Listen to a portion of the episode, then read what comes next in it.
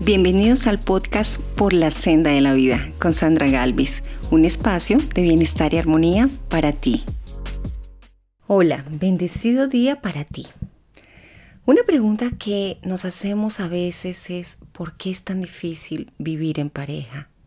Porque a veces nos cuesta tanto. Es más, ¿por qué razón después de soñar, de idealizar y de pensar vivir en pareja, cuando ya de verdad esto se da en una realidad y vivimos bajo un mismo techo, ya sea hace apenas un par de semanas o un par de décadas con una persona, vamos a encontrar que hay una serie de desafíos muy importantes una vez que pasa esa, esa primera fase, esa primera etapa en la que todo es novedoso y la cotidianidad empieza a ser mella en pareja. Entonces, alguna vez estaba yo leyendo un libro, un libro muy interesante de alguien llamado Mario Santa, y él escribió un libro llamado Acepto. Un libro que habla sobre el matrimonio. Este libro, por supuesto, tiene una tendencia eh, un poco más religiosa, eh, porque realmente él pertenece a una iglesia determinada, eh, y empecé a leerlo, eh, me pareció muy bonito. Su premisa decía que tú te casas, tú vives en pareja por una razón, para ser feliz a la otra persona. Enseguida cuando leí esto, que realmente me encontré con cosas muy buenas, muy bonitas, pero me cuestioné y lo vi desde por qué razón él escribe eso. Es una de las formas en que leemos los libros. ¿Por qué este autor escribió eso? La respuesta para mí fue muy evidente porque él pertenece a una corriente em, de evangelización muy clara, donde los preceptos de esa iglesia es que al casarnos debemos hacer feliz a la otra persona. Realmente comparto un pedacito, pero un pedacito pequeño de eso, porque a lo largo de la vida he aprendido que tú tienes la gran responsabilidad de hacerte feliz a ti mismo, a ti misma. Y cuando a veces ese objetivo eh, se desvía solamente para buscar hacer feliz a los demás, es posible que nos encontremos con bastante dolor y desarmonía en nuestra vida. Vamos a ver que muchos de esos esfuerzos que realizamos para hacer felices a los demás a veces pueden traer de vuelta mucha ingratitud y la razón, al menos en mi humilde opinión, es porque solo cada ser humano puede hacerse feliz a sí mismo. Así que con ese libro en mis manos y cuestionando un poco esta premisa, empecé a pensar en la necesidad de que hoy hiciéramos este diálogo y por qué razón nos cuesta tanto vivir en pareja. Entonces, realmente mirando el punto de vista de este autor, eh, también me dije a mí misma, pero hay una parte que sí puedo tomar. Tal vez no podemos hacer feliz plenamente a nuestra pareja. No podemos tener esa responsabilidad total y absoluta, porque si un ser humano no tiene como norte su amor propio, su responsabilidad hacia ser feliz, es muy difícil que otra persona lo pueda hacer por él o por ella. Pero entonces también me dije a mí misma, lo que sí se puede tal vez es darle instantes de alegría y felicidad a esa pareja. ¿Por qué? Porque nadie como tú conoce también a tu pareja. Claro que sí. Exactamente, tú sabes cuáles son sus gustos, cuáles son sus aficiones. Así que tú tienes una oportunidad maravillosa si realmente estás buscando profundizar y mejorar y enriquecer y nutrir esa relación de pareja que tienen Tú tienes en tus manos una gran posibilidad. Tienes la experiencia de conocer al otro. Tienes esa maravillosa oportunidad de, wow, yo conozco lo que más le gusta a él, lo que más le gusta a ella en su cotidianidad. Tú sabes cómo sorprender con momentos, con detalles. Así que hoy la pregunta que yo tengo para ti es, si tú quieres darle instantes de alegría y de felicidad a esa persona que comparte su vida contigo, ¿qué instantes de felicidad sabes que puedes darle? Pues de hecho, cuando nosotros empezamos apenas a conocer a una persona, lo que hacemos por agradarla es empezar a hacer casi que una secreta investigación a través de la conversación. Y a veces como no tenemos pistas tan exactas, entonces es cuando se imponen todos estos lenguajes universales de regalarnos chocolates, flores, em, de estas invitaciones a sitios especiales, de ir a cine, porque de alguna forma eso es un poco universal, casi que diríamos, bueno, yo creo que sí, Em, le invito a, una película y después le invito a un sitio romántico, tal vez va a gustar porque son algunos componentes universales que la relación de pareja, especialmente cuando está en sus comienzos, puede tener. Sin embargo, en la medida en que tú empiezas a tener una vivencia, una cotidianidad, empiezas a entrar más en el mundo, en el universo de la otra persona, con el paso de los meses, de los años, de, los, de las décadas, tú vas a saber plenamente lo que a esta persona le gusta o no le gusta. Así que con esa pregunta que yo hacía hace un momento y que estoy segura que algo te vino a la cabeza, estoy segura que tú tienes una certeza absoluta de cómo darle instantes, momentos de felicidad a esa persona si realmente te importa tanto. Así que hoy este mensaje que tengo para ti es, pregúntate cómo está tu vida en pareja esa vida en pareja que puede llamarse noviazgo, puede llamarse matrimonio, como convivencia, como, como le llamemos. Yo, la verdad, el tema de las etiquetas en este momento no viene al caso. Lo cierto es que hay alguien en tu vida a quien puedes darle instantes de felicidad y a través de esa interacción tú también puedes disfrutar de esos instantes de felicidad en pareja. Así que, ¿qué le gusta a tu pareja? ¿Le gusta de pronto explorar eh, formas de alimentación distinta? ¿Quiere comer en restaurantes lindos? ¿Le gustan las chimeneas? ¿Le gusta, por ejemplo, que tú le regales unas velitas aromatizadas? ¿Le gusta un abrazo? ¿Qué le gusta a tu pareja? ¿Cómo pudieras hoy hacerle feliz a esta que es la persona más importante de tu vida? Claro que sí. Y es la persona más importante de tu vida porque justamente a través de la pareja se inicia la familia. Más allá de que quieras o no quieras tener hijos con esta persona o que hayan decidido tener o no tener, esto realmente parte del encuentro interesante de dos personas. ¿Y qué es lo que nos hace tan infelices en pareja? Muchísimas cosas, muchísimas. La rutina gris hace que a veces el fuego, eh, la, como esa sorpresa del otro, eh, como que se empiece a poner gris, como que esa, ese día a día que a veces se nos hace tan pesado, como que ese aburrimiento, ese hastío, lo empezamos a colocar en el otro, porque el otro va a estar ahí siempre para ti, incluso va a estar para recibir dolorosamente esa parte de ti que no puedes asumir. A veces no sabemos qué hacer con la rutina, a veces incluso tantas situaciones que no hemos sanado con nuestra familia, tantas frustraciones, lo que vamos a hacer es que las vamos a colocar en la cotidianidad con el otro. Y ahí es donde empiezan a generarse esas heridas muy, muy profundas.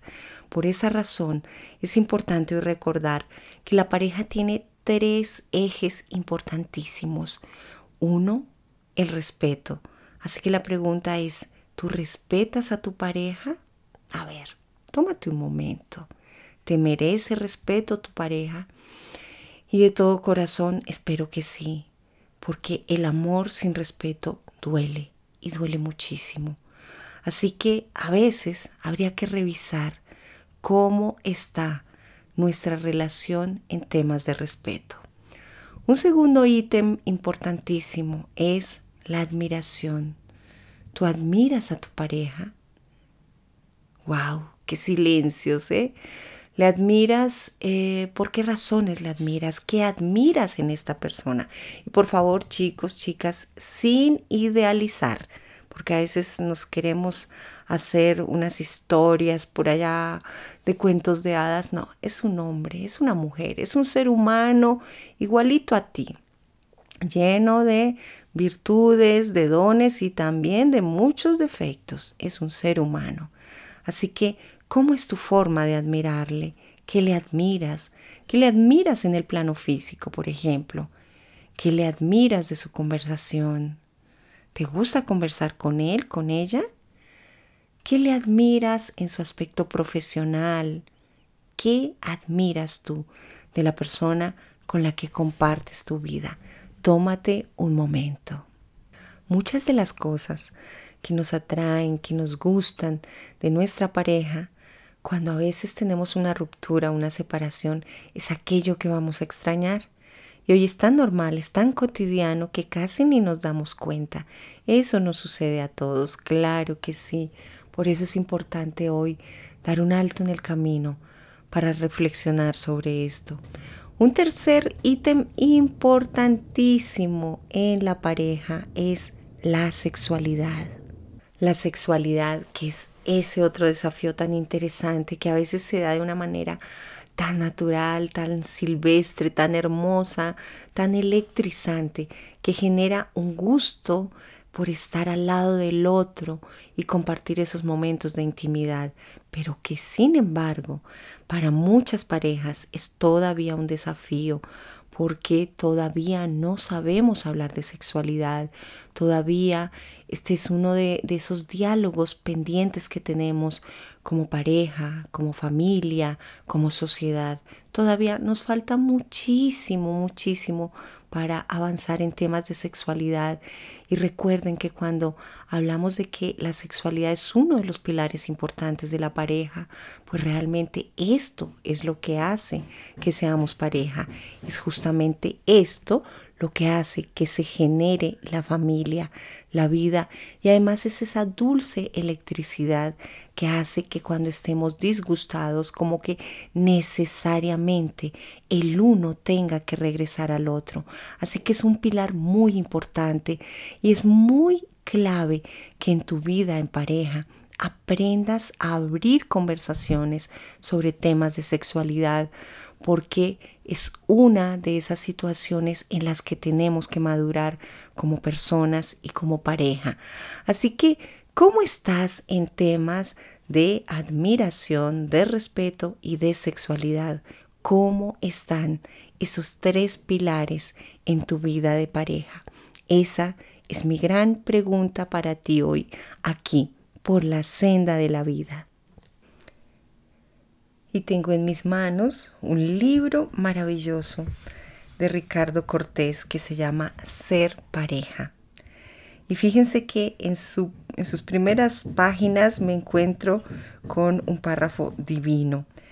Eh, él dice, siempre me llamó la atención que los cuentos del príncipe y la princesa terminaban diciendo, se casaron y fueron felices. ¿Qué tal si esos cuentos terminaran diciendo, se casaron y trabajaron juntos para ser prósperos. Esto es más real, esto es más cierto, es más verídico. Tenemos que alejarnos de esos imaginarios de cuentos de hadas que realmente a nivel de pareja nos han hecho un daño grandísimo. Tú estás en pareja con un ser humano de carne y hueso. No es una princesa, porque esta princesa te aseguro que eh, sufre muchísimo intentando meterse en el vestido de una princesa en el que con toda seguridad no cabe. Esta princesa es simple y sencillamente una mujer llena de emocionalidad, de retos, de virtudes y de potencialidades maravillosas y fantásticas, pero que también se encuentra con su dolor y con su oscuridad. Y tú, que a veces todavía sueñas con el príncipe azul, pues te cuento que es un hombre de carne y hueso. Es un hombre que con el paso del tiempo pierde el cabello y se vuelve calvo. Imagínate, el príncipe azul no es ni panzón ni calvo, pero tal vez el hombre al que amas ya está mostrando mucho de eso.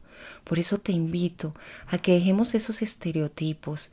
Y repito, aquí con este maravilloso libro de Ricardo Cortés, el cuento no es se casaron y fueron felices. Y ahí termina el cuento, ¿no?